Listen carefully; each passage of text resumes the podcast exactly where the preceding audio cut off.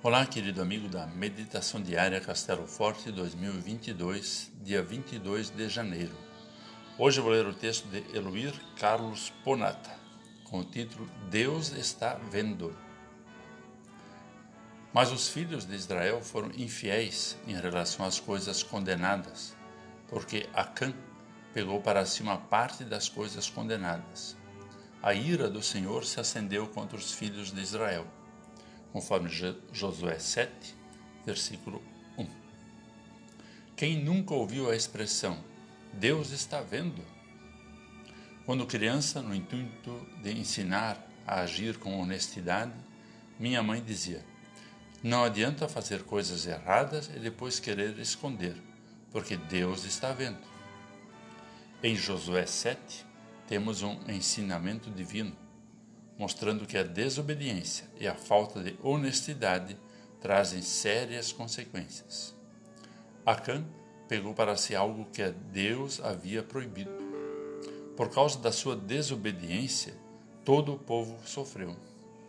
Esse episódio nos ensina que o pecado inserido dentro de um grupo, família, vilarejo, comunidade ou nação, traz consequências sérias para todas as pessoas ameaçando o bem-estar, a reputação, a boa convivência e a idoneidade de todos.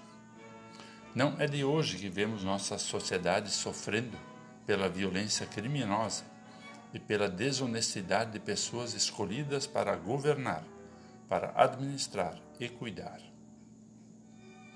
Quem deveria zelar pelo bem-estar comum faz o contrário se dedica a colocar seus próprios interesses em primeiro lugar, sempre querendo mais poder. O pecado escondido continua sendo pecado, e Deus está vendo tudo, sabe de tudo.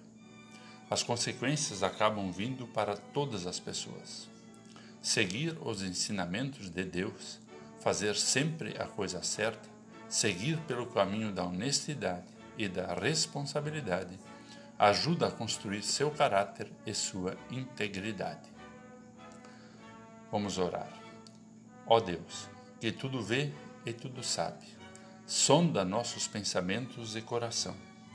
Enche-nos com teu Espírito Santo e guia-nos com honestidade e responsabilidade para contigo e com as pessoas, para que construamos uma sociedade abençoada sob teus ensinos. Amém. Aqui foi Vigan Decker Jr. com a mensagem do dia.